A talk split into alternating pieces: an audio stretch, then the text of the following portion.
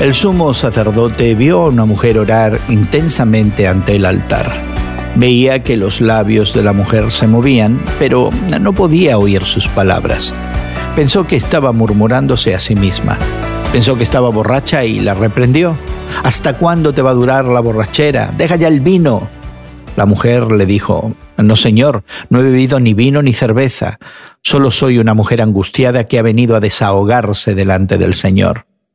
Hoy en la palabra Hechos 7 nos presenta al sumo sacerdote por excelencia. Y no, no es Elí el sacerdote de nuestra historia, que era un ser común con muchas deficiencias y fallas.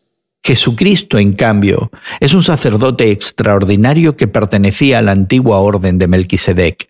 Melquisedec es una misteriosa figura que recibió los diezmos de Abraham bendiciendo al patriarca.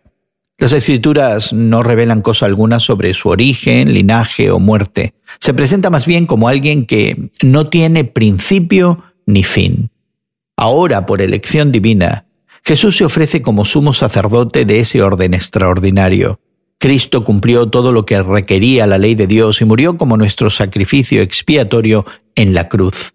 Resucitó de entre los muertos y vive siempre para interceder por nosotros.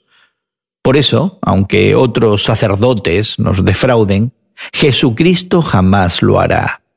Seamos realistas, hay momentos en los que simplemente no podemos orar. Podemos estar demasiado tristes o ansiosos o nos quedamos sin palabras. En esos momentos recordemos que Jesucristo siempre ora por nosotros.